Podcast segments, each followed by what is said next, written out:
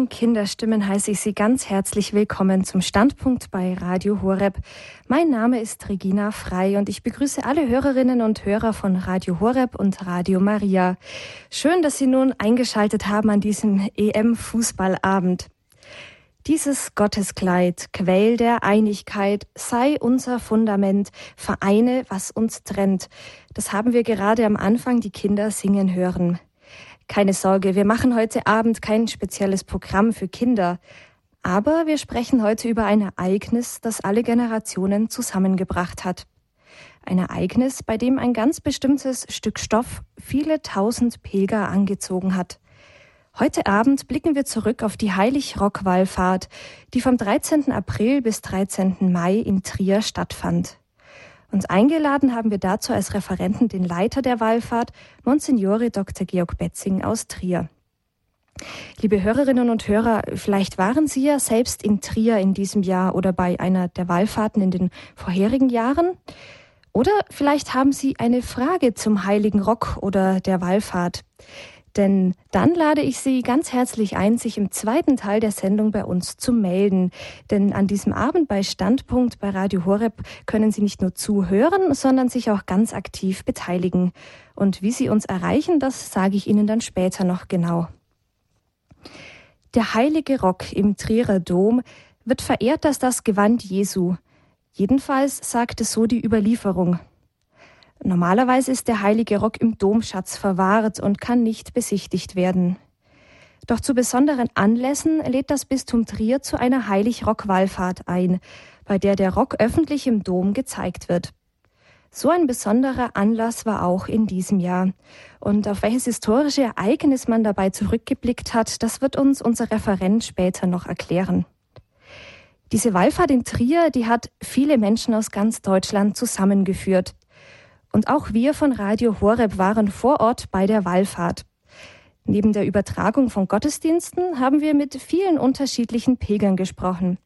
Und egal ob Kinder, Priester oder Bischöfe, mein Kollege Peter Kiesel hat sie alle vors Mikrofon bekommen und einige interessante Antworten erhalten. Hören wir mal rein, was den Menschen in Trier so besonders gefallen hat. Was möchtet ihr sagen? Was war besonders für euch? Heiliger Rock. War der schön? Hast du das gesehen, wie der ausschaut? Ja, Was war da so besonders? der war ganz alt. Und bei dir, was war da besonders? Heiliger Rock etwas. Aber der sah auch wirklich nicht gerade so schön aus. Nicht so schön. Möchtest du den nicht anziehen? Nee. Aber meinst du, dass den wirklich Jesus getragen hat? Mhm. Ich finde es fantastisch. Ich habe gehört, dass viele junge Leute hier gewesen sind. Diese kleinen Dötzchen, diese ganzen Kinder, die heute da sind, äh, das zeigt doch, dass aus dem ganzen Bistum und weit darüber hinaus alle Generationen und ganz verschiedene Leute hierher kommen. Und ich finde, dass sie auch sehr schön begrüßt werden. Die Kinder sind besonders willkommen geheißen worden vor dem Heiligen Rock. Man konnte anfassen, man äh, hat einen richtigen persönlichen auch Kontakt mit dem Heiligen Rock beziehungsweise dem Schrein. Das ist gut gemacht. Ich habe den Eindruck, es ist sehr, sehr gut durchdacht. Sie haben ein eigenes Pilgergebet und Gesangbuch ja auch gemacht mit schönen Liedern. Es ist also auch wirklich was fürs Herz und äh, mich beeindruckt das. Wir sind gerichtet auf 500.000 Pilgerinnen und Pilger. Das ist ja ungefähr die Zahl auch von 1996. Es ist auch schwerer, eine solche Wallfahrt vorzubereiten in unserer Zeit, weil die Menschen sich ja noch kurzfristiger als vor 16 Jahren entscheiden. Viele Gruppen sich nicht anmelden oder sehr kurzfristig. Insofern braucht es immer ein gutes Spiel, auch bei der Planung zu sagen, wir sind aber freuen uns über alle, die kommen und versuchen auch organisatorisch das gut zu bewältigen. Und ich habe den Eindruck, dass das gut gelingt. Ich kriege viel positive Resonanz von den Pilgern, die sagen, die Helfer sind sehr freundlich und ich glaube auch organisatorisch funktioniert es gut. Aber das Entscheidende ist ja die Atmosphäre. Und die ist, glaube ich, auch eine ganz besondere in der Stadt in diesen Tagen. Auch das höre ich immer wieder. Ja, die Atmosphäre war eine ganz besondere. Da kann ich dem Trierer Bischof Dr. Stefan Ackermann nur zustimmen. Wenn wir da gerade gehört haben, das waren Kindergartenkinder an ihrem Wallfahrtstag, dann sprach Pater Hans Langendörfer, der Sekretär der Deutschen Bischofskonferenz, und zum Schluss der Trierer Bischof Dr. Stefan Ackermann. Die Heilig-Rock-Wallfahrt in Trier, darum geht es heute Abend bei Radio Horeb. Die Trierer Bistumszeitung Paulinus hat am Schluss in einem Artikel Folgendes resümiert. Mehr als 500.000 Pilger in 31 Tagen. 176 Fußwallfahrergruppen und sechs Fahrradwallfahrten. 2380 Helfer mit 100.000 Arbeitsstunden. 1830 Ministranten und 34 Chöre. 1142 Helfer von Maltesern, Johannitern und dem Deutschen Roten Kreuz mit 882 Einsätzen. Das ist der Heilige Rockwallfahrt 2012 in einigen Zahlen. Hm, soweit die Bistumszeitung Paulinus. Keine Sorge, diese vielen Zahlen müssen Sie sich nicht merken. Denn Bischof Dr. Stefan Ackermann hat uns auch erklärt, worauf es bei der Wallfahrt besonders ankommt. Ich glaube, traditionellerweise gehört ja zur Wallfahrt nicht nur sozusagen der, der Gottesdienst und das Gebet im engen Sinne, sondern es gehört immer die Gemeinschaft dazu. Es entfalten sich auch Dinge im Umfeld, kultureller Art, auch natürlich musikalischer Art. Und wir haben gesagt, wir wollen den Heiligen Rock in guter Gesellschaft präsentieren, das heißt aber auch in geistlicher Gemeinschaft. Viele geistliche Gemeinschaften sind da, betreuen eine der Kirchen für mehrere Tage, stehen zu Gesprächen zur Verfügung, stellen sich vor. Und es ist natürlich vollkommen klar, wenn etwa die Vorschulkinder kommen, da muss man ja auch Programm machen, auch kreative Dinge. Das war auch bei den Jugendlichen so, dass es eine gute Mischung gibt zwischen gemeinschaftlichen Elementen, auch eventhaften Dingen, wie beim Weltjugendtag ja auch, und dann natürlich dem Gang zum Heiligen Rock und die Gottesdienste. Soweit der Trierer Bischof Dr. Stefan Ackermann. Und einige dieser Aspekte, die er genannt hat, auf die wollen wir heute Abend bei Radio Horeb zurückblicken. Und wer könnte da besser erzählen als jemand, der schon geraume Zeit damit beschäftigt war, dieses große Ereignis zu planen? Deshalb haben wir heute Abend den Leiter der Heilig-Rock-Wallfahrt 2012 eingeladen, Monsignore Dr. Georg Betzing, den ich nun am Telefon herzlich begrüßen darf. Guten Abend, Herr Monsignore Betzing. Abend, Frau Fey. Ich grüße Sie. Herr Monsignore Betzing, ähm, Sie werden uns heute Abend ein bisschen erzählen, was es mit der Wallfahrt und dem Heiligen Rock auf sich hat und wie das, ähm, ja, dieses große Ereignis so verlaufen ist. Was würden Sie denn sagen, so ganz kurz, was war das Besondere der Wallfahrt für Sie? Ja, das ganz Besondere dieser Wallfahrt 2012 war, glaube ich, dass Menschen aus allen Konfessionen, aus allen christlichen Konfessionen, dass Menschen aus allen Lebensaltern, dass Menschen aus vielen Ländern dieser Erde zusammenkamen. Es war in der Tat wirklich ein Weltereignis. Mhm. Ja, Herr Monsignore Betzing, jetzt sind, waren Sie Leiter der Wallfahrt. Wer nun aber von unseren Hörern vielleicht nicht die Gelegenheit hatte, ähm, an der Heilig-Rock-Wallfahrt teilzunehmen und dem sind Sie vielleicht noch unbekannt, deswegen stelle ich Sie ganz kurz unseren Hörern noch vor. Und zwar sind sie 1961 geboren und wuchsen in Niederfischbach an der Sieg auf. 1987 wurden sie in Trier zum Priester geweiht und waren dann Kaplan in Klausen und Koblenz. 1990 wurden sie Subregens, also stellvertretender Leiter am bischöflichen Priesterseminar in Trier. Und von 1996 bis zum Januar 2010 waren sie dann Regens. Bereits im November 2007 wurden sie zum Leiter der Heilig-Rock-Wallfahrt ernannt, damals noch von dem Trierer Bischof Reinhard Marx. Und im Jahr 2005 äh, wurden sie von Papst Benedikt XVI. zum Monsignore ernannt. Dann kam die Wallfahrt und wie geht's jetzt nun weiter? Das darf man schon verraten. Ab 1. November werden Sie ja Ihr Amt als Generalvikar des Bistums Trier antreten.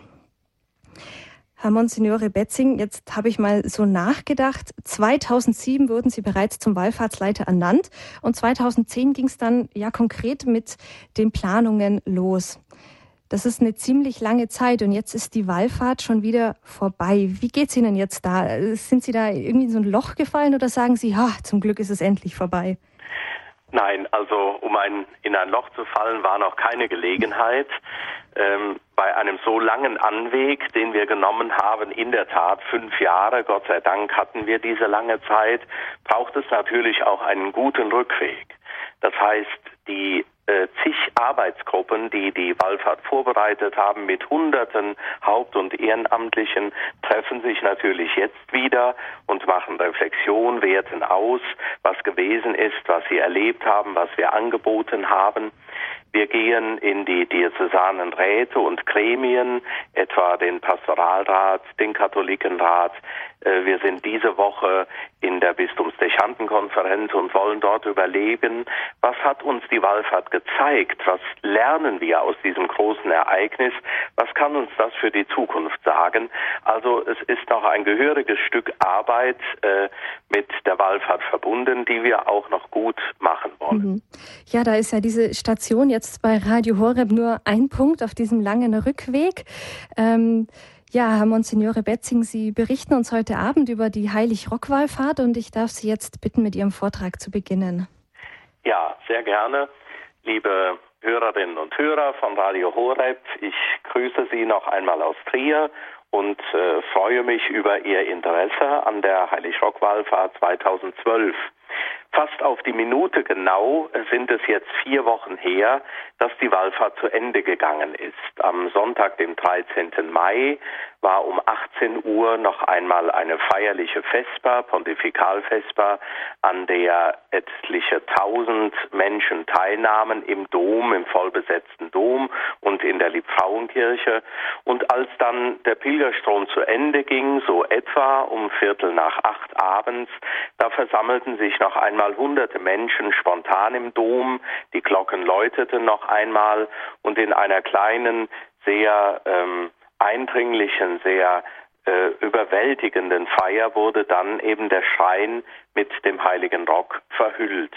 Ich sehe noch viele vor mir Menschen aus Trier oder aus der weiteren Umgebung, die eigens gekommen waren, eine Familie, aus dem bayerischen Raum, die eigens da sein wollte, um die Verhüllung mitzuerleben.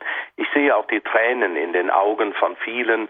Das waren Tränen der Dankbarkeit, der Rührung, des, der Freude über diese gelungenen 31 Tage einer Wallfahrt im Jahr 2012. In der Tat haben während dieser Zeit die Augen der Welt auf der alten Stadt Trier an der Mosel gelegen, Trier ist die älteste Bischofsstadt Deutschlands, der Trierer Dom, die älteste Bischofskirche, die äh, auf eine Gründung aus dem aus der ersten Hälfte des vierten Jahrhunderts zurückgeht. Ähm, dieses Selbstbewusstsein ist während der Heilig-Schock-Wallfahrt noch einmal ein Stück aufgelebt. Der persönliche Vertreter des Heiligen Vaters, Kardinal Mark Wellet hat die Wallfahrt eröffnet. Das war ein besonderes Zeichen der Wertschätzung unseres Papstes auf dieses große Ereignis, das ja mehr als 500.000 Menschen zusammengeführt hat, zu Christus geführt hat, in seine Nähe gebracht hat. Es waren während der etwas mehr als vier Wochen viele Kardinäle und Bischöfe aus Deutschland, aus den benachbarten europäischen Ländern, aus Brasilien und Bolivien, Bischöfe und Pilger aus Afrika und Asien. Es war aus der ganzen Welt Pilger hier versammelt und haben die Einladung angenommen, die Bischof Dr. Stefan Ackermann ausgesprochen hat, mit uns zusammen Jesus Christus zu verehren. Denn eine Heilig-Schock-Wallfahrt, das ist eine Christuswallfahrt. Wir versammeln uns um Jesus Christus. Er ist der Gegenstand. Er ist der Grund, sich auf den Weg zu machen und in Trier zusammenzukommen. Der Anlass einer solchen Wallfahrt, das ist die bedeutendste Kostbarkeit, die wir in der Trierer Domkirche aufbewahren dürfen, der heilige Rock oder mit dem lateinischen Wort die Tunica Christi, der Leibrock des Herrn, von dem es im Johannesevangelium heißt, Nachdem die Soldaten Jesus ans Kreuz geschlagen hatten, nahmen sie seine Kleider und machten vier Teile daraus, für jeden Soldaten einen. Sie nahmen dann auch sein Untergewand, seinen Leibrock, der von oben her ganz durchgewebt und ohne Naht war. Sie sagten zueinander, wir wollen es nicht zerteilen, sondern darum losen, wem es gehören soll. So sollte sich das Schriftwort erfüllen, fügt der Evangelist Johannes an, sie verteilten meine Kleider unter sich und warfen das Los um mein Gewand. Dies führten die Soldaten aus. Soweit der Bericht des Johannesevangeliums über die Kreuzigung Jesu im 19. Kapitel. Gläubiger Sinn bringt seit jeher die Reliquie im Trierer Dom mit diesem ohne Naht gewebten, unzerteilt bewahrten Leibrock Jesu in Verbindung. Der Überlieferung nach hat die heilige Helena, die Mutter des Kaisers Konstantin, das nahtlose Gewand Jesu zusammen mit anderen Reliquien im Anschluss an eine Pilgerreise ins heilige Land nach Trier gebracht. Das ist Legende.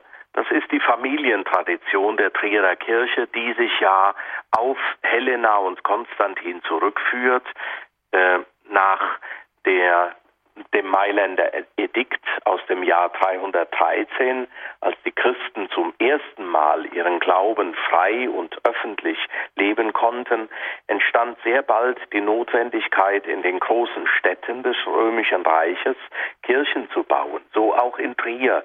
Trier war damals eine der Residenzstädte des römischen Kaisers. Konstantin und Helena haben hier jahrelang gelebt und mit dem Jahr 326 beginnt also die Geschichte des Trierer Domes, einer Stiftung von Helena, wie die mittelalterliche Legende auch wieder sagt, was aber auch die Archäologie gut nachweisen konnte.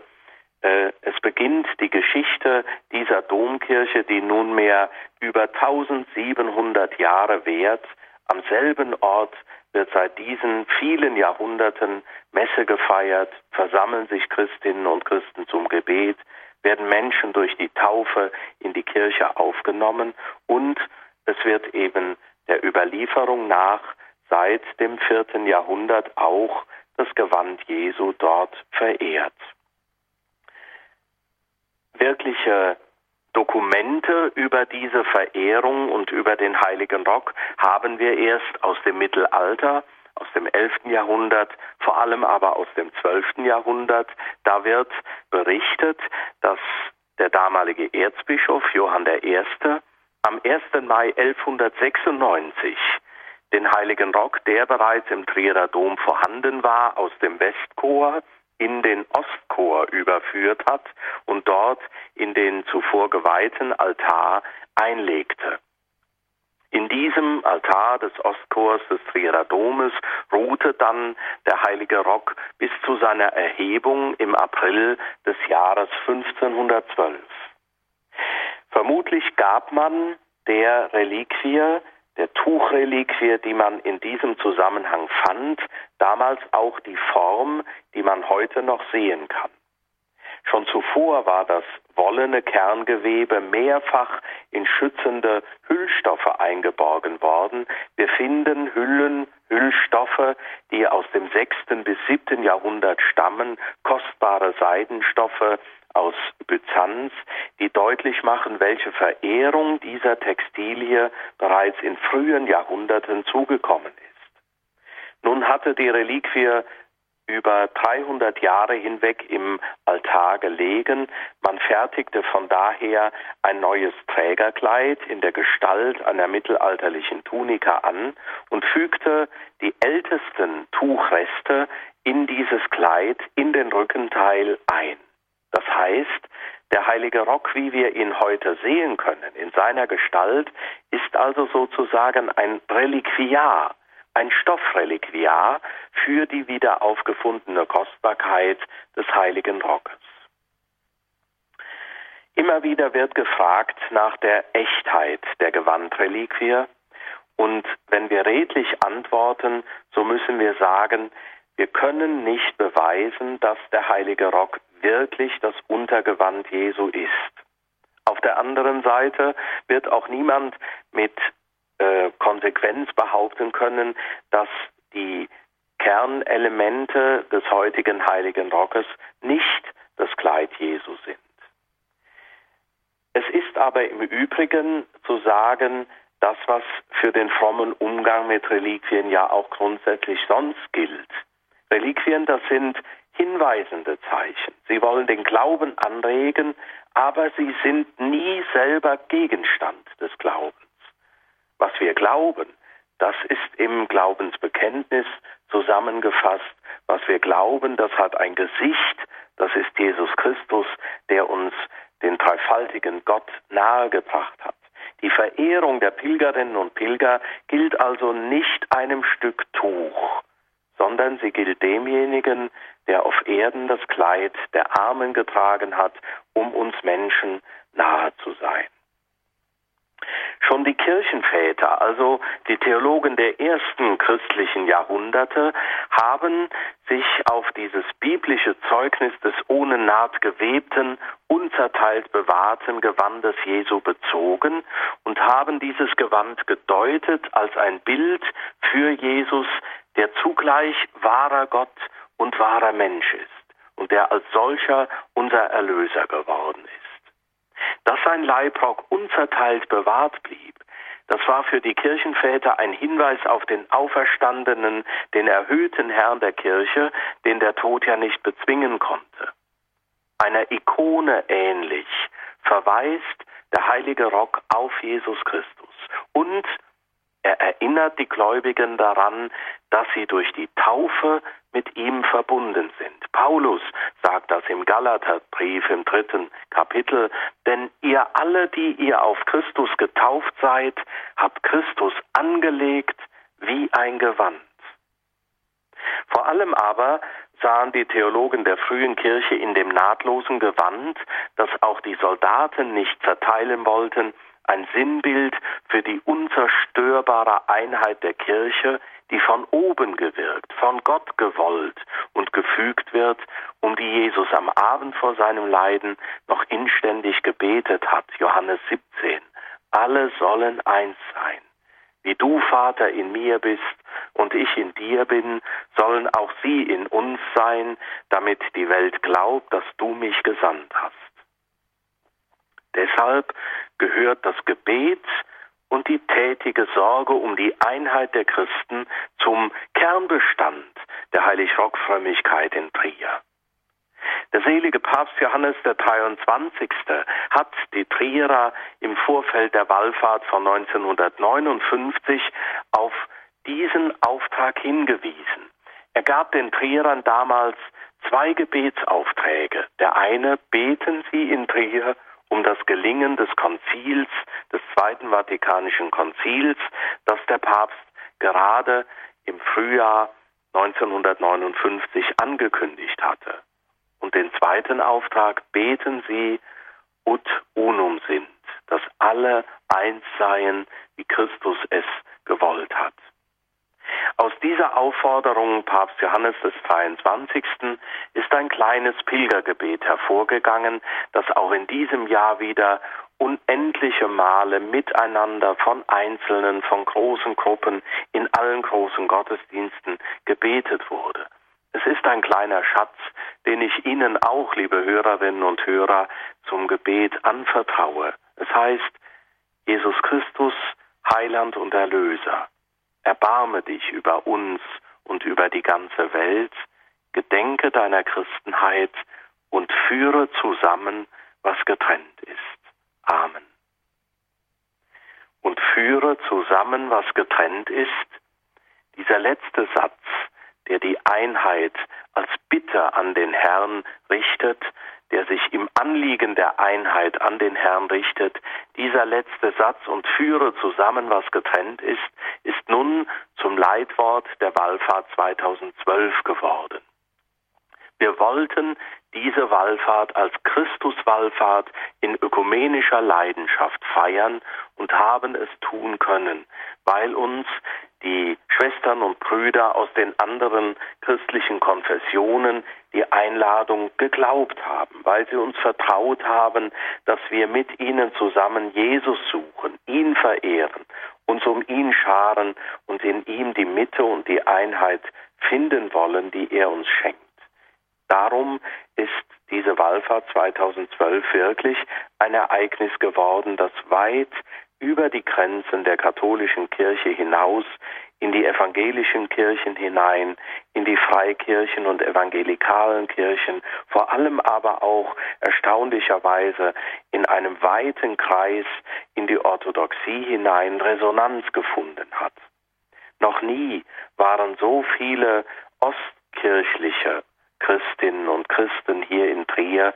Sie kamen aus Moskau und Petersburg, aus der Ukraine, aus Griechenland, es kamen Christen aus Ägypten, Chaldäer aus dem Iran und dem Irak, die hier in Deutschland leben, aber sich in Trier versammeln wollten, um diese Ikone Christi, dieses Bild und Gleichnis Jesu Christi zu sehen und in ihm Jesus zu ehren. Wie kam es zu dieser Wallfahrt 2012? Es ist eine Jubiläumswallfahrt gewesen. Vor genau 500 Jahren fand nämlich die erste Wallfahrt statt und wir verdanken den Anstoß dazu dem damaligen Kaiser Maximilian I., einem Habsburger.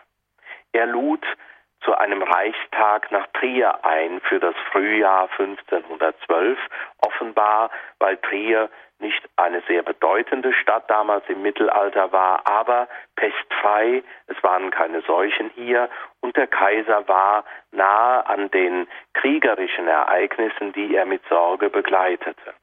Er selber war bereits vor Ostern nach Trier gekommen, der bereits ernannte Erzbischof Richard von Greifenklau, der aber noch nicht geweiht war, hatte ihn begrüßt. Er feierte die Ostern mit und es ist bezeugt, dass er als ein frommer Mann wirklich alle Gottesdienste der Kar- und Ostertage mitfeiern wollte. Am Mittwoch der Osteroktav, das war der 14. April 1512, da drängte er den Erzbischof und das Domkapitel doch den Hochaltar im Ostchor des Domes zu öffnen und den heiligen Rock zu entnehmen. Der Kaiser wusste davon, dass der heilige Rock in Trier verehrt, aufbewahrt ist und wollte ihn sehen. Der Erzbischof und das Domkapitel haben sich zwar noch einige Zeit gesträubt, aber am 14. April war es dann soweit, der Altar wurde geöffnet, die Behältnisse mit den Reliquien wurden entnommen und der heilige Rock, zusammengefaltet in einem dieser Kästchen, geschmückten Kästchen, wurde dem Kaiser gezeigt. Das hörten nun auch die Menschen, die in Trier zusammengekommen waren zum Reichstag oder auch die Bewohner von Trier, und sie gaben keine Ruhe, bis auch ihnen der heilige Rock gezeigt wurde. Das war dann erst einige Wochen später, aber daraus hat sich im Grunde durch eine Bewegung von unten, durch das Rufen und Suchen der Menschen nach dem Gewand Jesu die erste Wallfahrt entwickelt. Man versuchte nach dieser ersten Wallfahrt, die bereits viele Zehntausend Menschen nach Trier führte, eine Verstetigung der Wallfahrten herbeizuführen, einen Jahresrhythmus, dann einige Zeit einen Siebenjahresrhythmus in Anlehnung an die Haltungsfahrten in Aachen. Aber da Trier immer in politisch unsicheren Gefilden lag, ist das nicht gelungen. Und so kommt es, dass in den 500 Jahren von 1512 bis 2012 nur 20 Heiligrockwallfahrten stattgefunden haben. Heiligrockwallfahrten gibt es also nur sporadisch. Erst im 19. und 20. Jahrhundert hat sich ein gewisser Rhythmus eingebürgert. In diesen Jahrhunderten gab es jeweils drei Wallfahrten. Im 20. Jahrhundert im Jahr 1933, das war ein heiliges Jahr, im Jahr 1959, das war nach den Wirren und den schrecklichen Ereignissen des Zweiten Weltkrieges eine Zeit der Konsolidierung der Kirche und der Gesellschaft. Es war aber auch bereits der Aufbruch in die Erneuerung der Kirche durch das große Zweite Vatikanische Konzil hinein. Und dann im Jahr 1996, das hatte der damalige Bischof Hermann Josef Spital äh, zum Anlass genommen, der Einladung von Papst Johannes Paul II. zu folgen, dass wir uns intensiv vorbereiten wollten auf den Millenniumswechsel, das Jahr 2000, ähm, das ein besonderes Jahr des Gedenkens an die Geburt Jesu Christi geworden ist. Soweit einmal ein erster Teil meines Vortrags, liebe Hörerinnen und Hörer. Ich danke für Ihre Aufmerksamkeit. Ja, Sie haben eingeschaltet bei der Standpunktsendung bei Radio Horeb. Wir haben heute einen Beitrag zur Heilig-Rock-Wallfahrt, das Gewand Christi, und es spricht Wallfahrtsleiter Monsignore Dr. Georg Betzing. Nach diesem ersten Teil machen wir jetzt nun zuerst eine kleine Musikpause.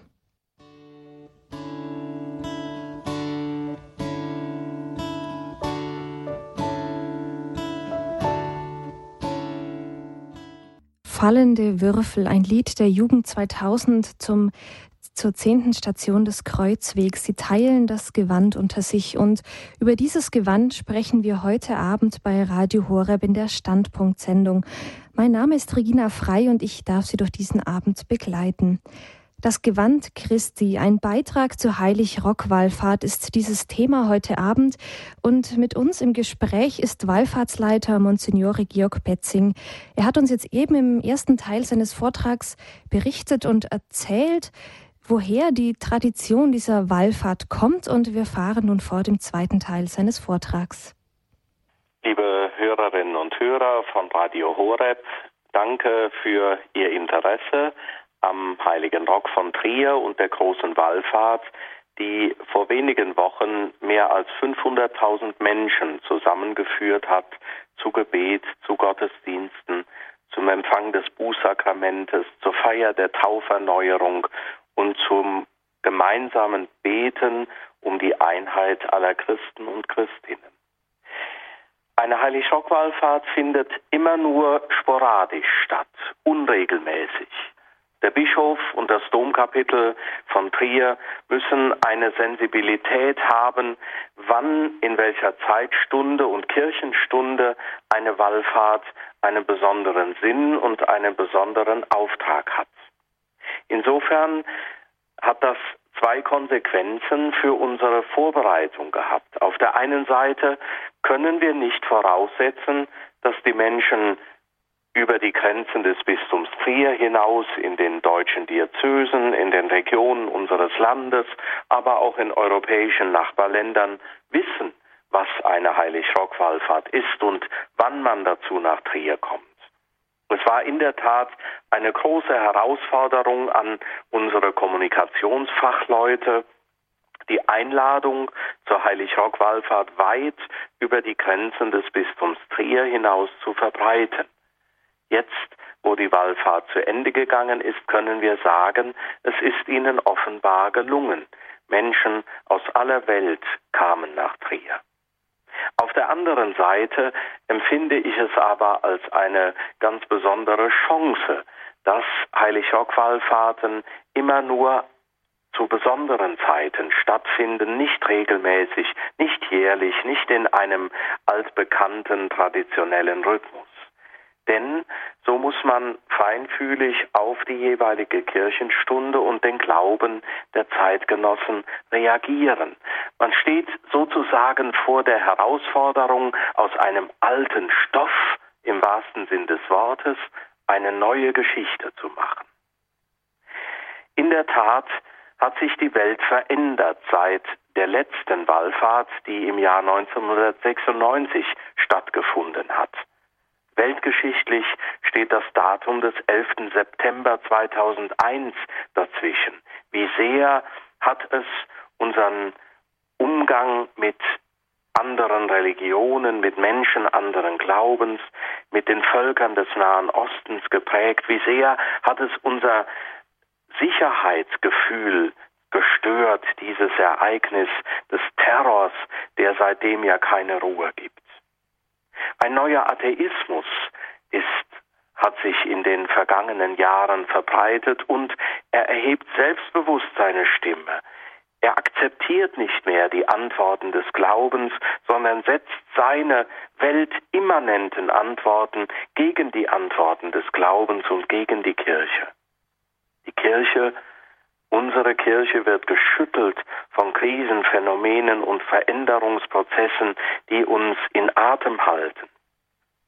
Der heutige Bischof von Münster hat schon damals als Weihbischof von Trier nach der Wallfahrt 1996 gesagt, eine bestimmte Sozialgestalt von Kirche geht nicht zu Ende, sie ist zu Ende. Das erleben wir doch allenthalben. Die Ressourcen reichen nicht mehr aus.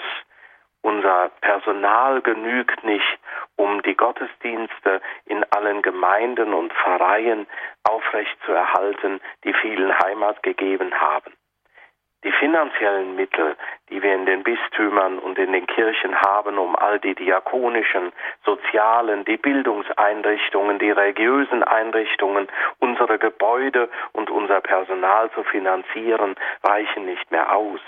Wir leben in einer Umbruchzeit, in der wir versuchen, jetzt bald auch wieder im Jahr des Glaubens, zu dem der Papst einlädt, Menschen neu für den Glauben anzusprechen und zu gewinnen, in einer Zeit, in der jeder Einzelne für sich dem Glauben einen Ort im Leben geben muss, weil wir spüren, der Glaube lässt sich nicht mehr wie in Zeiten der Volkskirche einfach von Generation zu Generation vererben.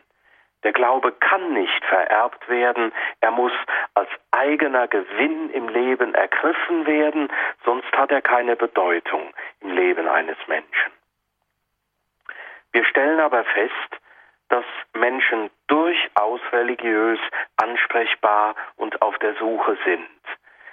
Die lange vertretene These, dass die Säkularisierung immer weiter voranschreitet, ist offenbar im Kern doch nicht wahr.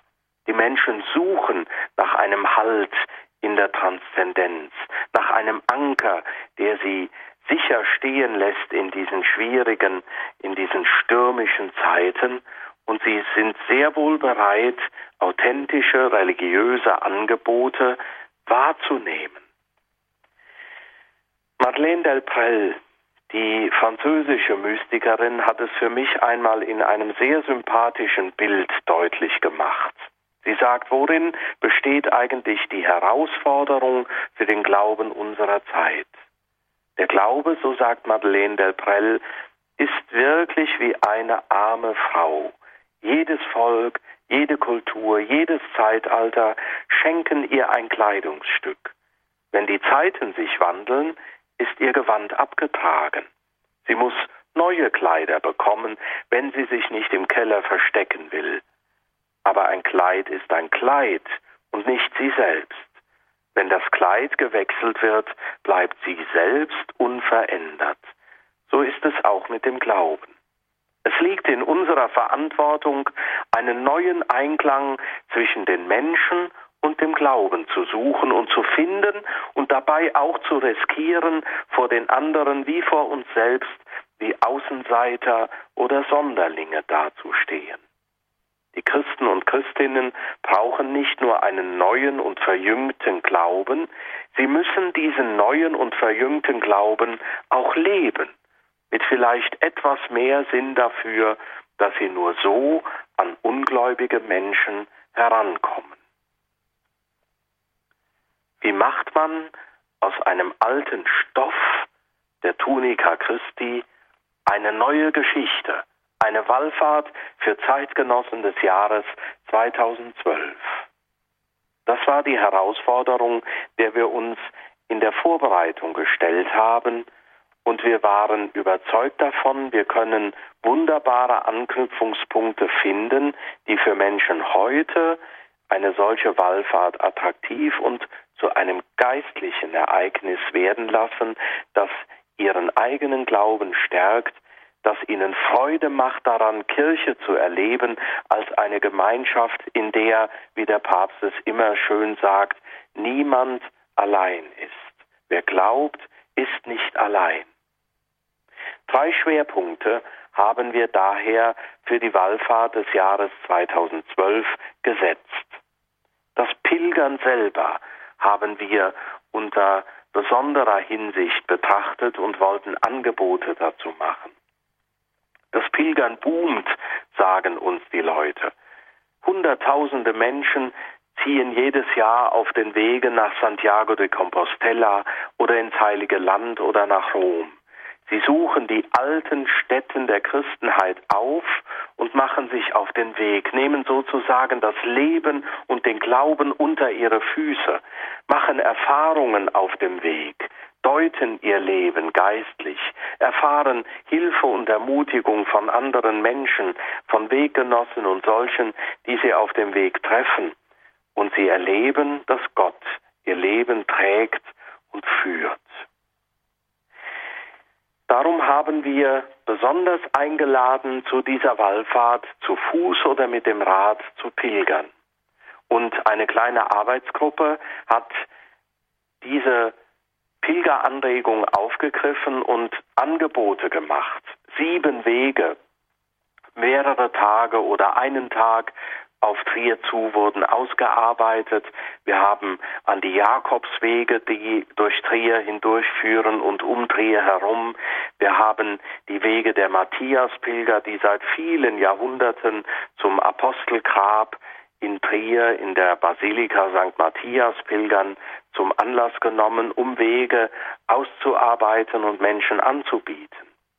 Besonders aber haben wir Wegbegleiter, geistliche Pilgerbegleiter angeboten. Über 100 Menschen, die einen Ausbildungskurs mitgemacht haben, damit das Pilgern nicht bloß ein Wandern ist, sondern wirklich zu einer geistlichen Erfahrung wird.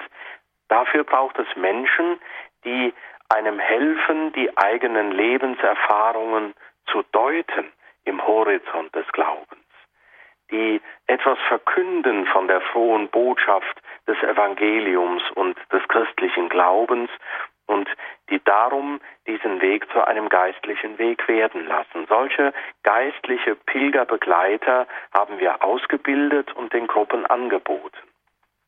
Und dann gab es die wunderbare Einrichtung einer Oase für die Pilger hier in Trier. Die, die ankommen hier in Trier, die sollten zunächst einmal mit allem versorgt werden, was Menschen brauchen, die unter Umständen tagelang unterwegs sind. Und es waren über 5000 Menschen, die weite Wege zu Fuß gegangen sind, um zum Heiligen Rock zu kommen. Sie wurden in der Pilgeroase versorgt, geistlich, menschlich, körperlich gestärkt und sind so dann die letzte Etappe auf den Heiligen Rock zugegangen. Das Pilgern ist zu einem Schwerpunkt, einem zeitgenössischen Schwerpunkt dieser Wallfahrt geworden. Ein zweiter Schwerpunkt. Das Zentrum der Wallfahrt war der Dom.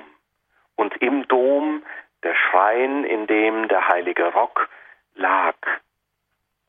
In früheren Zeiten wurden die Menschen auf langen Wegen über hohe Treppen in den Osten des Domes geführt, wo der heilige Rock seit alters her in der Heiltumskammer aufbewahrt wird.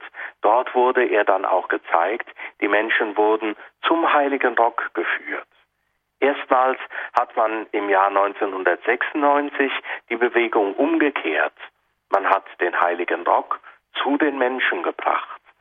Und hier war er auch in diesem Jahr wieder zu sehen, vor den Stufen des Altarraums, im Mittelgang, dort wo die Menschen beim Eintreten in den Dom hinkommen. Da war der heilige Rock in einem Schrein aus Zedernholz und Glas aufbewahrt, in einer Höhe von 70 Zentimetern zu sehen, sodass kleine Kinder, Rollstuhlfahrer, Behinderte und alte Menschen ebenso wie Erwachsene den heiligen Rock sehen konnten. Ihre Hände auf den Holzschrein oder auf das Glas legen konnten, um so deutlich zu machen, Jesus, du bist uns nah und ich will dir herzlich nahe sein. Es hat sich bewährt, dass das Entgegenkommen Gottes uns Menschen gegenüber in dieser Position und in dieser Art, den heiligen Rock zu präsentieren, ganz ausdrucksstark geworden ist. Menschen waren tief bewegt, wenn sie zum Heiligen Rock kamen. Ich habe selten so viele Tränen in den Augen von Menschen gesehen, wie dort, wenn sie dann am Heiligen Rock angekommen waren, weil offenbar etwas ihr Innerstes angerührt hat, weil Jesus selber sie innerlich berührt hat. Das war das Zentrum der Wallfahrt. Aber Bischof Ackermann hat es schon am Anfang der Sendung gesagt, wir wollten den heiligen Rock in guter Gesellschaft präsentieren. Das heißt, ebenso wichtig wie das Zentrum war das, was die Menschen in der Stadt finden sollten. Sie sollten Menschen finden, die für Jesus Zeugnis geben mit einem entschiedenen Leben des Glaubens. Gute Gesellschaft für den heiligen Rock. Darum haben wir geistliche Gemeinschaften eingeladen, hier in Trier präsent zu sein, in einer der Stationskirchen oder auf dem Hauptmarkt oder beim geistlichen Empfang auf dem Domfreihof vor dem Eintreten in den Dom präsent zu sein um mit Menschen über ihren Glauben ins Gespräch zu kommen, um ihnen zu erzählen davon, wie sie zu einer neuen Entschiedenheit für den Glauben gefunden haben und es war eine wunderbare Vielfalt von geistlichen Gemeinschaften hier. Die Leute von Emanuel, von Altötting waren da und haben evangelisiert auf dem Hauptmarkt. Es war die Bewegung Sant'Egidio da, die sich besonders der Armen annimmt. Es waren die Gemeinschaften von Jerusalem da, der Prior von Tessé war mit Brüdern da zu einem der größten Gottesdienste im Trierer Dom seit vielen, vielen Jahren, einem ökumenischen Gebet, Friedensgebet nach Art von Tessé.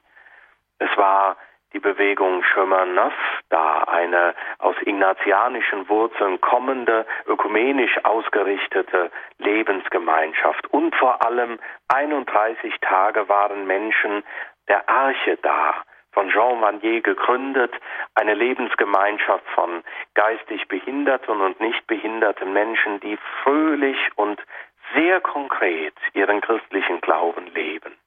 So kam es zum Gespräch. So haben Menschen Impulse gefunden für ihren Glauben, wie er heute zu leben und im Alltag zu prägend werden kann. Gute Gesellschaft für den heiligen Rock. Und der dritte Schwerpunkt, ich habe ihn schon genannt, das ist der Schwerpunkt der Einheit der Christenheit. Wir können das Gewand Jesu Christi ohne Naht gewebt und unzerteilt bewahrt nur dann ernst nehmen und verehren, wenn es uns zum Anlass wird, sehr ernsthaft und sehr herzlich und sehr innig um die Einheit der Christenheit zu beten. Die geistliche Ökumene, das sich Versammeln der Christen unterschiedlicher Konfessionen um den einen Herrn der Kirche, auf den wir getauft sind und an den wir glauben, das war ein Schwerpunkt dieser Wallfahrt. An jedem Tag gab es ökumenische Gebetszeiten. Die evangelischen Christen der des Trierer Kirchenkreises hatten ihre Kirchen geöffnet und waren bereit mitzutun. In jeder Woche gab es einen ökumenischen Schwerpunkt durch ein Impulsreferat, durch ein besonderes Lied, das in dieser Woche gepflegt wurde. Schon im Vorfeld der Wallfahrt gab es Anfang Februar ein großes internationales ökumenisches Symposion, an dem Gäste von Weltrang, unter anderem auch Kardinal Koch, der Präsident des Päpstlichen Rates für die Einheit der Christenheit, teilgenommen haben. Und ein großer Ökumenetag fand am 5. Mai statt, an dem tausende Menschen mit ihrem Anliegen, der Herr möge uns die Einheit schenken, er möge zusammenführen, was wir getrennt haben, sehr ernsthaft durch die Stadt gepilgert sind, vom Heiligen Rock ausgehend, Trier erobert haben und in einem großen Gottesdienst ihrer Taufe gedacht haben als des Grundsakramentes, das uns mit Christus verbindet, das uns aber auch wie eine Narbe im Rad miteinander verbindet. Diese drei Schwerpunkte haben die Wallfahrt ausgemacht. Und vielleicht noch ein vierter. Wir hatten mehr als 2300 freundliche, fröhliche Menschen jeder Generation, die uns geholfen haben, die die Pilger willkommen geheißen haben, die Dienste organisatorischer, liturgischer, praktischer Art übernommen haben, um den Pilgern ihr, ihre Anwesenheit, ihre Zeit in Trier zu einem Erlebnis zu machen. Und wenn ich höre, was bleibt von der Wallfahrt, dann ist es bei vielen Menschen dieser Pulsschlag von Innerlichkeit, geistlicher Sammlung am Heiligen Rock und dem Äußeren der Freundlichkeit, der Begegnung, den Erfahrungen, die sie mit anderen Menschen machen konnten. Wir hatten eine Zielformulierung für die Heilig-Rock-Wallfahrt getroffen in den Jahren zuvor und die hat sich bewahrheitet. Wir wollten den Heiligen Rock zum Impuls machen für unseren Weg als Christinnen und Christen in die Zukunft. Wir wollten öffentlich machen, dass Jesus Christus und die Gemeinschaft mit ihm ein Schatz für alle Menschen ist. Wir wollten den Pilgerweg als ein sinnenfälliges Zeichen für den persönlichen Lebens- und Glaubensweg darstellen, auf dem wir hoffnungsvoll unterwegs sind. Und wir wollten am Wallfahrtsziel Räume und Gelegenheiten bieten, Kirche zu erfahren, Kirche als ein lebendiges Zeichen und Werkzeug, dass Gott für uns Menschen da ist, dass er uns mit sich und untereinander vereint. Wenn das das Ziel war, dann können wir nach dieser Wallfahrt dankbar sagen, es ist uns gelungen, etwa 545.000 Menschen eine Erfahrung mit Jesus Christus eine Kirchenerfahrung, eine Erfahrung des pilgernden Volkes Gottes zu ermöglichen. Und das macht uns so dankbar. Ich danke Ihnen sehr für Ihre Aufmerksamkeit, liebe Hörerinnen und Hörer. Ja, herzlichen Dank an Wallfahrtsleiter Monsignore Betzing für diesen Einblick und Rückblick in die Heilig-Rock-Wallfahrt. Liebe Hörerinnen und Hörer, Sie hören Standpunkt bei Radio Horeb. Mein Name ist Regina Frei und wir sprechen heute über die Heilig-Rock-Wallfahrt in Trier. Wir machen nun eine kurze Musikpause.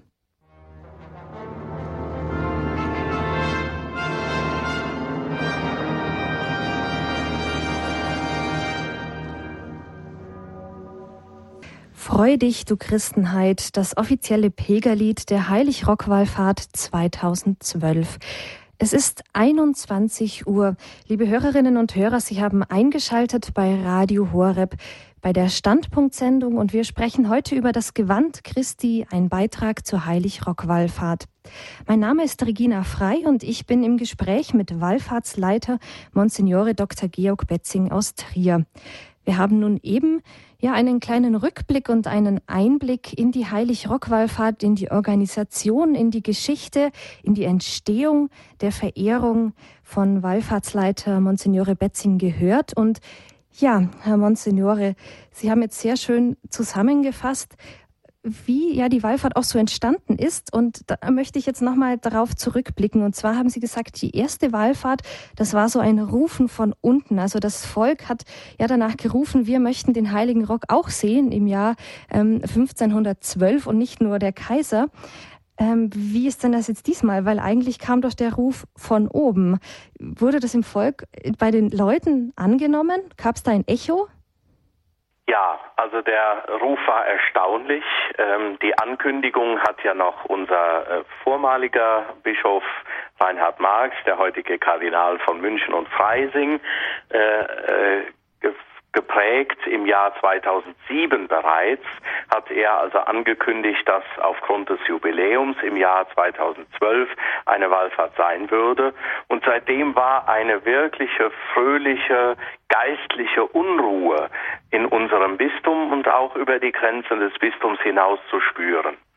Das hing ganz sicher damit zusammen, dass für viele die Wallfahrt 1996 in so guter Erinnerung geblieben war. Ich erinnere mich selber noch daran, dass am Abend ähm, des Abschlusses dieser Wallfahrt bereits gemunkelt wurde, die Frage gestellt wurde, ja, wann wird wohl die nächste Wallfahrt sein? Denn den Menschen war ja bewusst, eine solche Wallfahrt ist ein besonderes Ereignis. Es gab im 20. Jahrhundert nur drei Wallfahrten. Und alle haben äh, miteinander gesprochen, wann wird es wohl wieder so weit sein? Und ich erinnere mich, dass beim Festabend für die Helferinnen und Helfer zum ersten Mal jemand sagte, 2012 dann sind es 500 Jahre seit der ersten Wallfahrt. Da muss doch eine Wallfahrt sein.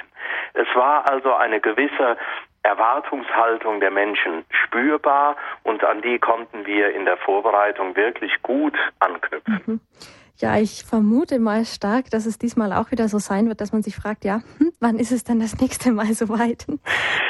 So ist es. Äh, auch diesmal wieder, ja, wann wird die nächste Wallfahrt sein? Nicht nur die Medien haben natürlich gefragt am Ende, äh, sondern viele, viele Menschen. Und äh, wir müssen dann wieder sagen, wir wissen es jetzt nicht. Der Bischof mhm. hat kein Datum, kein Jahr genannt, wann wieder eine Wallfahrt sein wird.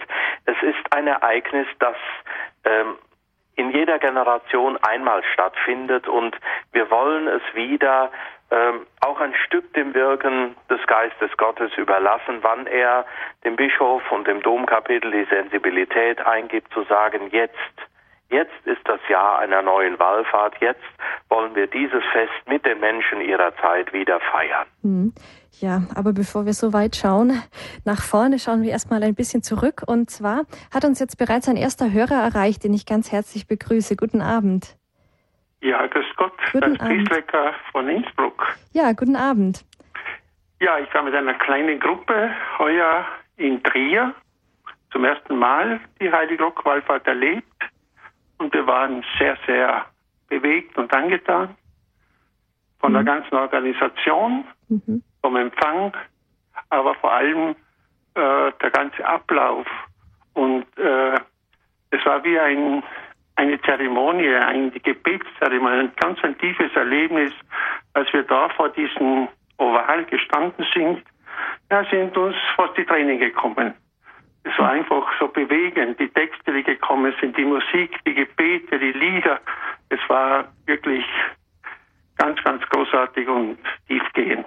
Dafür auch ein ganz großes Danke. Ja, herzlichen Dank für Ihren Anruf und für diese Schilderung. Herr Monsignore, möchten Sie da noch was drauf sagen? Ja, es freut mich natürlich sehr, dass äh, der Widerhall sogar aus Innsbruck, aus äh, unserem Nachbarland gekommen ist. Das war etwas sehr Typisches für die Wallfahrt 2012. Ähm, der Bischof hat eingeladen, in alle Bezüge, in denen wir vom Bistum Trier stehen, Menschen nach Trier zu kommen. Und so war es dann auch. Es waren Menschen aus dem Bistum Trier da natürlich, für die war es sozusagen ein Heimspiel. Es waren Pilgergruppen aus vielen deutschen Diözesen da, aber weit über die Grenzen Deutschlands hinaus.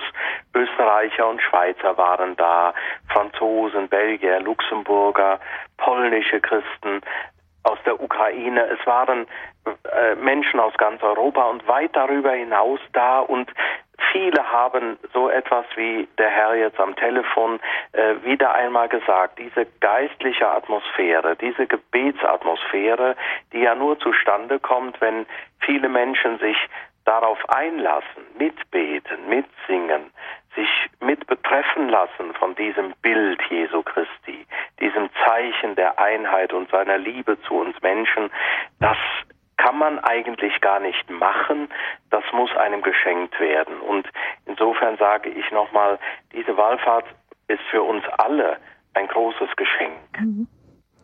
Ja, dann herzlichen Dank an den Hörer aus Innsbruck, der ja so eindrucksvoll persönlich jetzt auch berichtet hat. Ein weiterer Hörer hat uns erreicht und zwar Herr Müller. Guten Abend. Ja, guten Abend. Guten Abend, Herr hochwürdiger Herr Monsignore Betzing. Ich habe gleich mehrere Fragen. Ähm, das erste geht um die Echtheit äh, des Gewandes.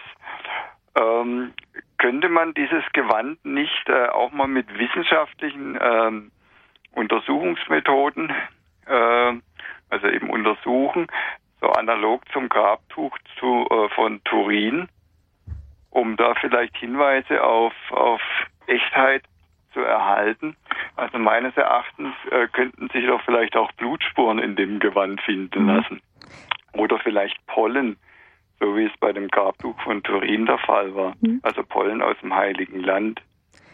Äh, dann das Zweite, äh, mich kommt da nicht so recht, äh, nicht so recht mit dem Begriff Heiligrock. Wie ist da der Begriff heilig zu verstehen? Weil der Rock an sich oder das Gewand an sich äh, ist ja ist ja eigentlich äh, Materie, ist ein profanes, also ein Gewand. Zwar hat es vielleicht Jesus getragen oder nicht mal, er hat es getragen, aber es hat doch in sich keine Heiligkeit. Das wäre das Zweite. Und das Dritte möchte ich noch darauf hinweisen. Sie haben aufgezählt, wer denn alles dort war oder einige Gruppen, die dort waren von Bedeutung. Und äh, da möchte ich doch noch hervorheben, dass die Priesterbruderschaft St. Pius X. auch mit über 2000 Leute dort waren und dorthin gepilgert sind. Also das waren jetzt so meine ja. Fragen. Ja, dann ja. herzlichen Dank, Herr Müller, für diese Fragen. Wollen Sie sich die, die Antwort am Radio dann anhören?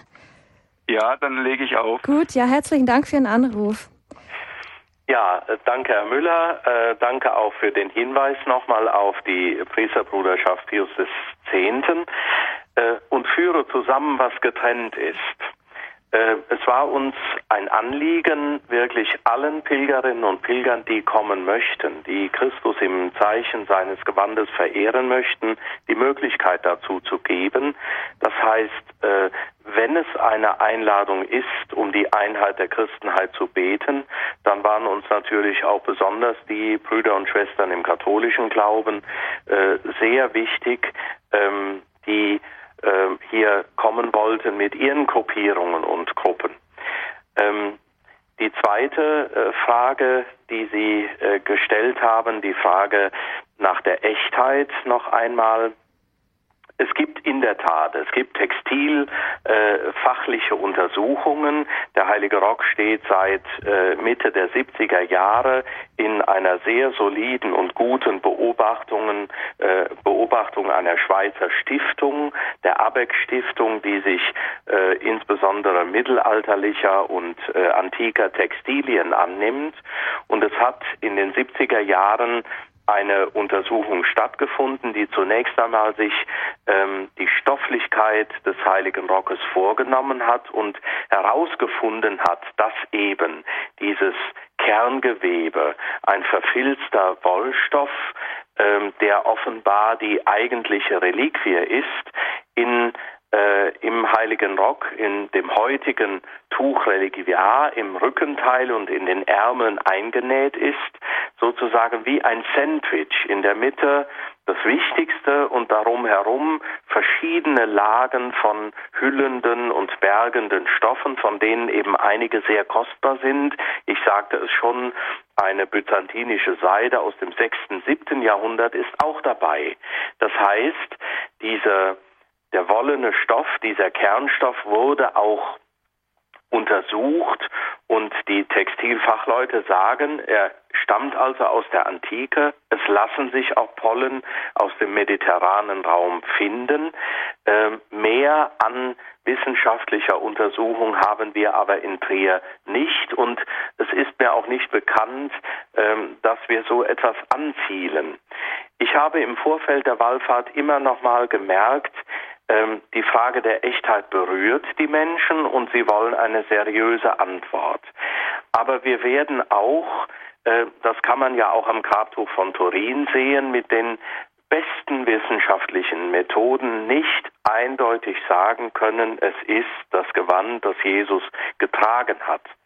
Ich merke aber, dass es eine geistliche, eine gläubige, einen gläubigen Umgang mit dieser Reliquie ist, der irgendwann die Frage der Echtheit hinter sich lässt. Dann wird der heilige Rock sozusagen transparent für seinen Träger. Er wird sozusagen ein Fenster, wirklich wie eine Ikone in der Ostkirche. Man schaut in diesem Bild äh, vergegenwärtigt das Abgebildete, den Abgebildeten und äh, im heiligen Rock sieht der gläubige Sinn Jesus. Ähm, da überschreitet man die Frage der Echtheit. Ich glaube, das ist etwas vom Erleben der Wallfahrt und der Begegnung in der Nähe des Heiligen Rockes. Warum Heiliger Rock? In der Tat, ein Kleidungsstück kann nicht heilig sein. Es kann höchstens abgeleitet heilig genannt werden im Sinne von, es ist uns besonders ehrwürdig, besonders kostbar, weil es uns an Jesus erinnert, weil Jesus es vielleicht getragen hat. Heiliger Rock ist der mittelalterliche Begriff. Wir haben in der Tat auch diskutiert im Vorfeld der Wallfahrt, ob wir nicht Abstand nehmen sollen vom Titel Heilig Rock Wallfahrt und wirklich sagen sollen, was es ist eine Christuswallfahrt. Ehrlich gesagt, wir haben uns nicht getraut, weil der heilige Rock so eingebürgert ist als Begriff, dass wir den, diesen Begriff auch weiter nutzen möchten und den Menschen nicht verbieten wollen. Aber Herr Müller hatte völlig recht. Heilig ist der, der ihn getragen hat. Und heilig, geheiligt im Sinne von geheiligt sind die, die ihn anschauen und sich ihrer Taufe erinnern, wo unsere Heiligung als Christinnen und Christen stattgefunden und begonnen hat. Ja, da musste ich jetzt gerade dran denken, wie ich erzählt habe, ich fahre zur Heilig-Rock-Wallfahrt nach, nach Trier und dann kam die Frage, ach, Heiliger Rock, ist das eine neue Musikrichtung oder was genau ist denn das? Ähm, aber ja, ich glaube, einfach in der Tradition auch zu sehen, dass ähm, diese Heilig-Rock-Wallfahrt hat ja schon eine längere Tradition, da ist es auch ganz schön, einfach diesen Titel ähm, ja beizubehalten, denke ich. Aber das Schöne war wirklich auch, äh, wie man damit spielen kann. Ja. In der Tat, junge Leute denken bei Rock und heiliger Rock an was ganz anderes als an ein Kleidungsstück genau. zuerst. Und ähm, da haben die Verantwortlichen äh, der Jugendpastoral und der Jugendwallfahrt natürlich auch mit äh, gespielt. Jugend rockt war das mhm. Programm, das unglaublich vielfältige geistliche und kulturelle Programm der Jugendwallfahrt überschrieben. Äh, da merkt man, man kann auch spielen mit einem solchen Begriff. Auch das ist ja katholisch. Ach genau, das war ein sehr, sehr großer Freude. Ja, ähm, herzlichen Dank den beiden Anrufern. Liebe Hörer, Sie haben eingeschaltet bei der Standpunktsendung bei Radio Horeb. Wir sprechen heute über die Heilig-Rock-Wallfahrt, über das Gewand Christi und zwar mit Wallfahrtsleiter Monsignore Georg Betzing. Und ähm, ein Hörer, Herr Monsignore, äh, der erste Hörer, der hat am Anfang gesagt, ja, er stand vor diesem Schrein, der war so oval. Und da habe ich gemerkt, ich weiß jetzt nicht, ob er es einfach nur so gesagt hat oder nicht, aber ich stand am Anfang auch davor und dachte, aha, ja, interessante Form. Vielleicht könnten Sie kurz erklären, wie man ja diesen Schrein in dieser Form so gewählt hat. Ja, ähm, die Frage der, wie präsentieren wir äh, die Kostbarkeit den Menschen, die hat uns natürlich auch äh, lange beschäftigt. Wir konnten auf die Erfahrungen von 1996 zurückgreifen. Da war zum ersten Mal der Heilige Rock wirklich unten im Mittelgang vor den Stufen des Altarraumes des Trierer Doms inmitten der Menschen äh, zu finden. Damals aber 1996 doch noch ähm, in einer Vitrine einer ähm, Art, die etwas mehr an eine museale Präsentation oder Ausstellung erinnert hat, die vor allem ähm, immer noch so den Anschein hatte, man darf nicht zu nah dran. Mhm. Ähm, aber dieses Gewand, von dem ja die Heilige Schrift eben auch sagt, eine Frau aus der Menge äh, suchte, den Saum seines Gewandes zu berühren, denn äh, so hoffte sie heil zu werden. Ein Gewand will man eigentlich berühren.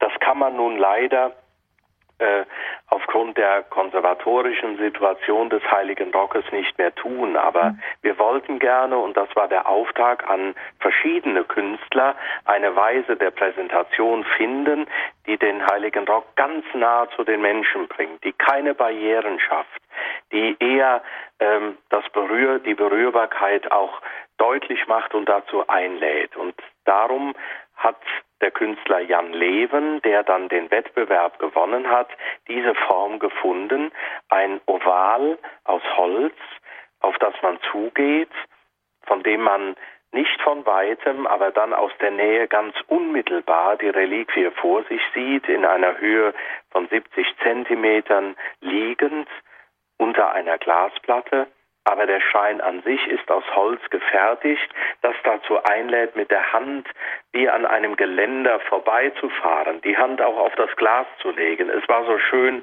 es hatte sich in der letzten Woche eingebürgert, dass ganz viele Familien mit ihren Klein- und Kleinstkindern kamen. Es waren Babys mit mhm. von einigen Wochen da und wir haben die Kinder animiert, legt doch das Kind auf den Schrein, legt es auf das Glas, das tut dem heiligen Rock nichts, aber es hat die Eltern unglaublich ergriffen, das tun zu können. Das alles wurde in dieser ovalen Form möglich. Mhm. Ja, das hat man sehr gut gesehen, auch wie Sie es gerade schildern. Da war ja jede Woche im Kindergartentag, da haben wir vorher schon was davon gehört und so ein paar ganz mutige Kindergartenkinder haben dann auch dagegen geklopft, ob da wirklich Glasscheibe dazwischen ist. Also ich glaube, das war doch eine sehr, sehr schöne Form, also so nah einfach dran zu sein am, am Heiligen Rock, genau. Ja. Ähm, jetzt hat uns Herr Kolb erreicht, den ich herzlich begrüße. Guten Abend, Herr Kolb. Guten Abend, meine Herrschaften. Hier spricht Kolb Lothar aus Frendingen, Diözese Augsburg. Guten Abend. Ich bin 63 und habe mir gesagt, heuer oder nie mehr. Und habe deswegen meine Frau und dem Wohnmobil aufgemacht nach Trier am letzten Aprilwochenende. Es war wunderbares Wetter am Samstag. Die Leute kamen in Scharen zum Schreien. Mhm. Wir haben uns eingereiht in die Reihe und dann habe ich gemerkt, dass jeden Tag in der Früh um 7 Uhr Heilige Messe in der Ostkrypta ist. Und habe dann diese Chance noch genutzt und bin dann noch zweimal an den Schrein gekommen, ohne die großen Menschenmengen, in aller Ruhe in der Früh. Das war ein wunderbares Erlebnis, in der Stille in der Früh nach der Heiligen Messe am Schrein zu verweilen und noch zu beten. Mhm. Haben uns Signore Betting zu Ihnen gesagt. Wir haben sie nicht gekannt am Anfang. Sind aber dann draufgekommen, dass Sie die Leitung haben und waren beeindruckt, wie Sie die Kinder und die Menschen an den Schrein herangeführt haben. Das war wirklich sehr, sehr beeindruckend. Meine Frau und ich, wir waren begeistert. Dies zu meiner Erfahrung Heilig Rock 2012. Ja, Herr Kolb, herzlichen Dank. Also das war wirklich ähm, sehr eindrücklich jetzt geschildert und Ihnen noch alles Gute und Ihrer Frau. Dankeschön. Auf Wiederhören. Wir waren ganz zu dir. Schön. Wir werden es nicht vergessen. Ja, da kann ich nur auch Danke sagen, Herr Kolb. Danke nach Augsburg. Ich erinnere mich noch an die Gruppe aus Augsburg, die da war und äh, auch an die Frage vieler Menschen, wann kann man denn mal etwas länger beim Heiligen Rock verweilen? Äh, viele hatten die Sorge, wir kommen nach Trier und da sind Menschenmengen, da muss man auch mal warten. In der Tat, das war ja auch so. Gerade an den Wochenenden äh, wurde die Geduld der Pilgerinnen und Pilger auch mal auf die Probe gestellt. Man musste zwei Stunden warten, bis man zum Heiligen Rock kommen konnte. Aber meine Empfehlung war dann genau die wie ans äh, Ehepaar Kolb kommen Sie doch in der Früh am Morgen, dann sind die Pilgerinnen und Pilger, die meisten noch nicht auf den Beinen, sie sind noch unterwegs. Äh, der Dom ist offen vor der Messe um 7 Uhr und das haben viele genutzt, um dann einfach mal in Stille vielleicht allein, vielleicht nur mit wenigen Menschen da zu sein und ihre Anliegen und ihre Nöte und ihren Dank äh, vor Jesus zu bringen, äh, der im Bild dieses Gewandes ja irgendwie auch gegenwärtig ist, haben das getan. So ähnlich war es dann auch an den Abenden.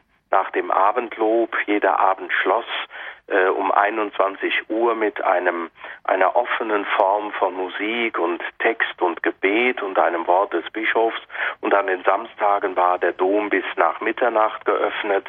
Das waren ganz dichte Momente, wenn dann weniger Menschen da waren und einfach sich versammelten dort, manchmal gar nicht mehr weggehen mochten, weil dieses Gewand irgendwie eine besondere Anziehungskraft hat. Mhm. Ja, dann herzlichen Dank an Herr Kolb, der das ja so eindrücklich geschildert hat.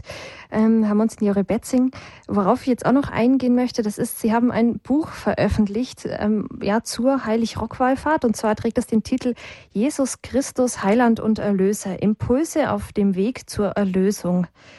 Ähm, meine Frage, was trägt denn die Tunika jetzt zur Erlösung bei? Also wenn ich jetzt nicht in Trier war, das war vielleicht vielen nicht möglich, äh, blöd, oder? Also ganz, ganz ähm, platt gefragt. Dann habe ich doch irgendwie was verpasst auf meinem Weg zur Erlösung.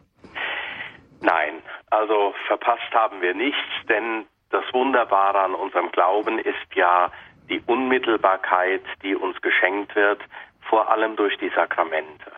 Vermittelte Unmittelbarkeit, das ist eigentlich die Struktur, äh, wie der christliche Glaube angelegt ist. Ähm, der Heilige Rock ein wunderbares Zeichen, eine Wallfahrt, die wir genossen haben und die uns viel Gutes gebracht hat. Aber was ist der heilige Rock im Vergleich zum Leib unseres Herrn Jesus Christus, den wir jeden Tag empfangen können? Mhm. Also Heiland und Erlöser, dieses Gebet, erbarme dich über uns und über die ganze Welt, gedenke deiner Christenheit, führe zusammen, was getrennt ist. Ich weiß, dass viele Menschen das als ihr Kommuniongebet sprechen. Das ist doch die sakramentale Struktur der Kirche, etwas zum Anfassen, etwas zum Sehen, etwas zum Hören, das wird zum Zeichen der Nähe Gottes, in der er sich uns selber schenkt. Mhm. Also von daher Niemand hat etwas verpasst, der nicht hier sein konnte. Alle, die hier waren oder die allermeisten haben etwas Schönes erlebt. Aber jeder von uns kann beim Empfang der Sakramente, er kann aber auch im Gebet, in der Lesung der Heiligen Schrift, im Gespräch, wo wir uns über unseren Glauben austauschen, im Empfang des Bußsakramentes, er kann die Nähe Gottes selber erfahren, die sein Leben doch prägt und umgestalten will. Mhm ja, das als ähm, vielleicht ja, Ermunterung für alle, die jetzt zuhören und leider nicht in Trier dabei sein konnten. Eine Hörerin wartet schon etwas länger in der Leitung und zwar aus Südtirol. Guten Abend. Guten Abend. Guten Abend. Sie haben eine Frage? Ich auch ja. Ich war auch in Trier im April. Und anfangs, wenn ich das Programm gelesen habe, war es mir auch wieder andere gesagt hat, der Name Heilig Rock, da hat man keine Vorstellung. Man glaubt, man hatte so äh, wie ein heiliger Rochus oder irgend so etwas hat man geglaubt, bis man halt die Aufklärung bekommen hat, das ist ein Gewand soll sein. Und wenn man dann diesen in diesem Glas hat hineingeschaut und dieses Gewand gesehen hat und sich vorgestellt hat, möglicherweise wäre wirklich Jesus in, in diesem Gewand, als er mit der Last des Kreuzes durch die Stadt ging, es war schon so ein ganz anderes Gefühl. Mhm. War sehr ergreifend, so, wenn man sich, sich das vorstellte. Ja, herzlichen Dank für, für diese Schilderung und alles Gute nach Südtirol. Dankeschön. Auf Wiederhören. Ja, auch für diesen Hinweis nochmal danke. Ähm, das ist ein wirklich wichtiger Hinweis. Der heilige Rock ist ja eine Passionsreliquie. Er ist verbunden mit dem Leiden Jesu Christi. Äh, bei seiner Kreuzigung wurde ihm auch noch das Untergewand genommen, das heißt ein Zeichen der Entwürdigung, die Jesus zuteil wurde, als er denn zum Tod verurteilt, gemartert, gefoltert, gekreuzigt und zu Tode gebracht wurde. Ähm, der heilige Rock ist eine Passionsreliquie und ich glaube, das macht ihn auch nochmal in einer besonderen Weise wertvoll für Menschen, die mit einem Leiden, einer Not, einer tiefen Sorge hierher nach Trier gekommen sind und dann vor diesem Gewand standen und auf einmal gespürt haben, ja, dieser Gott ist sympathisch mit uns, er leidet mit uns, er hat für uns gelitten. Sein letztes Hemd hat er gegeben, damit wir leben können. Und weil er sich hingegeben hat, weil er auch sein letztes Hemd gegeben hat, deshalb haben wir diesen Schatz nicht nur materiell im heiligen Rock selber, sondern vor allem den Schatz zu wissen, wir dürfen leben aus seiner Liebe, aus seiner Hingabe, aus seinem Tod heraus. Ähm, das ist, glaube ich, ein ganz wichtiger Hinweis. Die Heiligschockwallfahrt hat in der österlichen Festzeit stattgefunden und sie war geprägt äh, als ein großes Fest des Glaubens.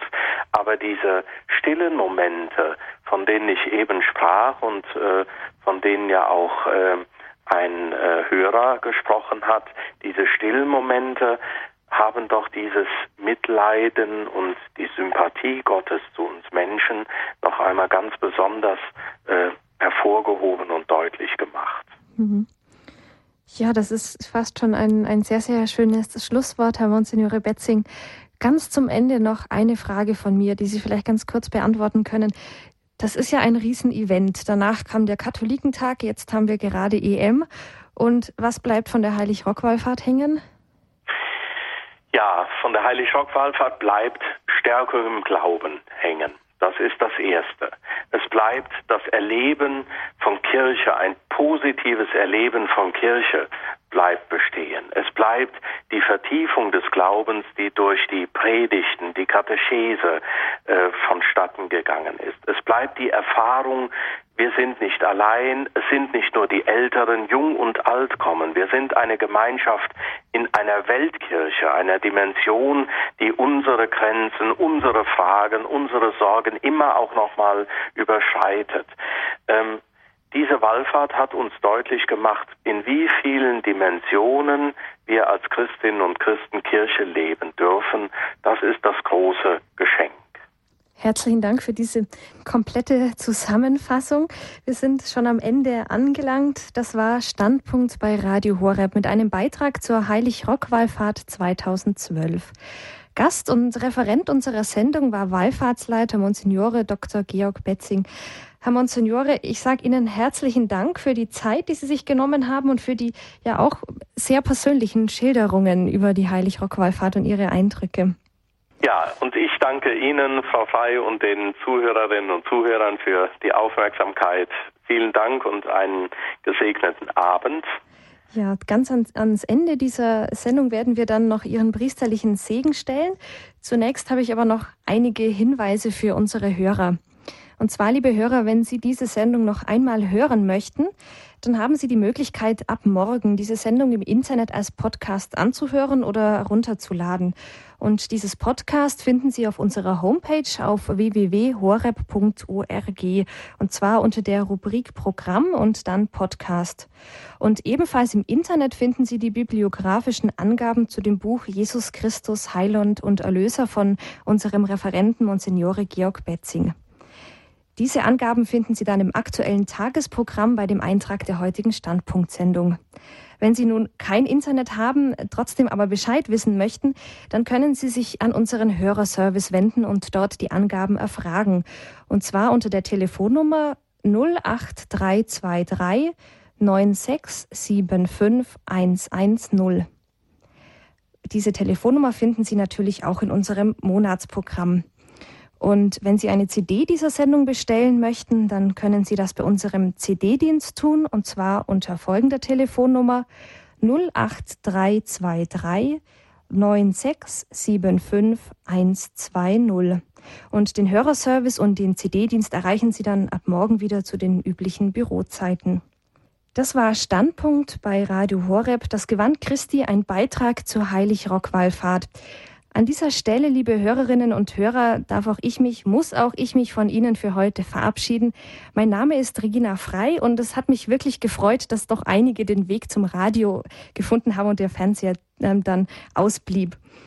Ich wünsche Ihnen alles Gute für die heutige Nacht und die kommende Zeit und danke fürs Einschalten. Jetzt im Anschluss an diese Sendung folgt bei Radio Horeb die Komplett, das Nachtgebet der Kirche. Nun bitte ich Sie noch, Monsignore Betzing, zum Ende dieser Sendung uns Ihren priesterlichen Segen zu spenden. Gerne. Der Herr sei mit euch und, und mit, mit deinem Geiste. Es segne und behüte euch der dreifaltige Gott, der Vater und der Sohn und der Heilige Geist. Amen. Amen. Gelobt sei Jesus Christus. In, in Ewigkeit. Ewigkeit. Amen.